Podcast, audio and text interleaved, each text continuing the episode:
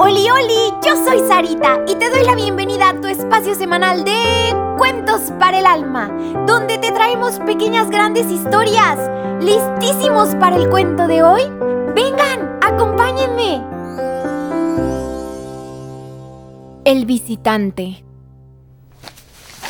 Ruth miró el sobre de nuevo. No podía dejar de verlo. Lo veía de arriba, abajo, de izquierda, derecha, le daba una vuelta, le daba la otra, pero es que no encontraba ni una pista, no había sello, no había remitente, no había nada. Solo estaba escrito sobre él su nombre y su dirección, lo cual era rarísimo porque casi nadie sabía dónde vivía Ruth. Leyó la carta una vez más. Querida Ruth, voy a estar en tu barrio el sábado por la tarde y me encantaría pasar a verte. Te quiere siempre Jesús. Sus manos temblaban mientras dejaba la carta sobre la mesa. ¡Ay! ¡Ay! Pero ¿por, ¿por, qué querría el Señor visitarme a mí? A mí, si yo no soy nadie especial. No tengo pero nada que ofrecer. Y con este pensamiento, Ruth recordó también esos estantes vacíos en la cocina. No había nada, pero nada en su alacena. Quizás alguna telaraña, pero nada que comer. ¡Oh Dios santo! No tengo absolutamente nada que ofrecer. Tengo que irme corriendo ahorita mismo a la tienda para comprar algo para la cena. Así que agarró su monedero, sabedora de que mucho no iba a encontrar. Contó todo lo que había en él. 108 pesitos y 50 centavos. Uf, pues al menos podré comprar algo de pan y quizás con suerte algo de jamón. Se puso la chaqueta, por cierto, era su preferida, y se fue corriendo hacia la puerta.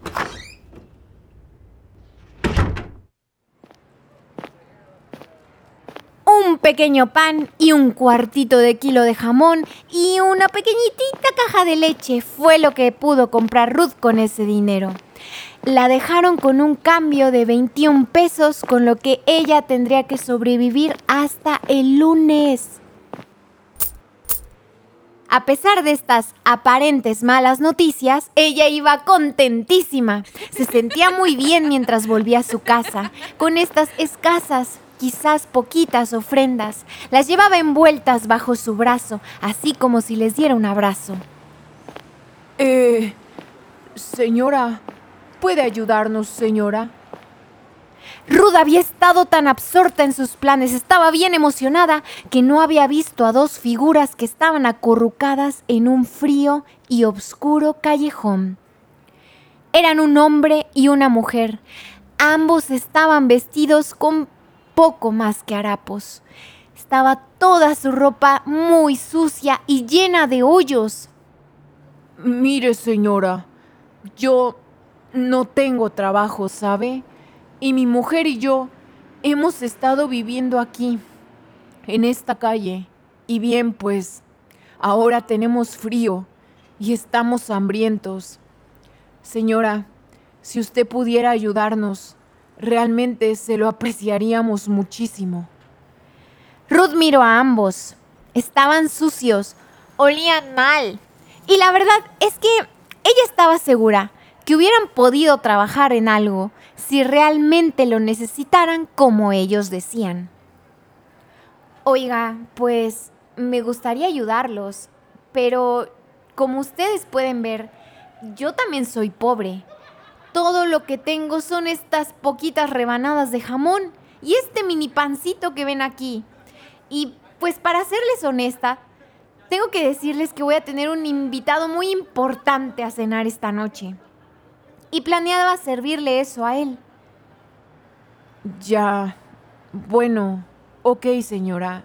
La verdad es que lo entiendo y gracias de todas formas.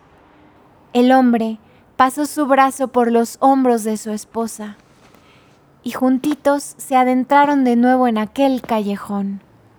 Mientras los contemplaba irse, Ruth sintió una punzada familiar en su corazón. Oiga, oiga, espere. La pareja se paró, se dio la vuelta, mientras ella corría por el callejón tras de ellos.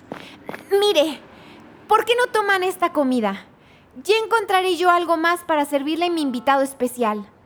Así que le acercó la cesta, donde venía toda esa comida, que no era mucha, pero era toda. Así que se la dio al hombre. Gracias, señora. Muchas gracias. Ay, sí, gracias.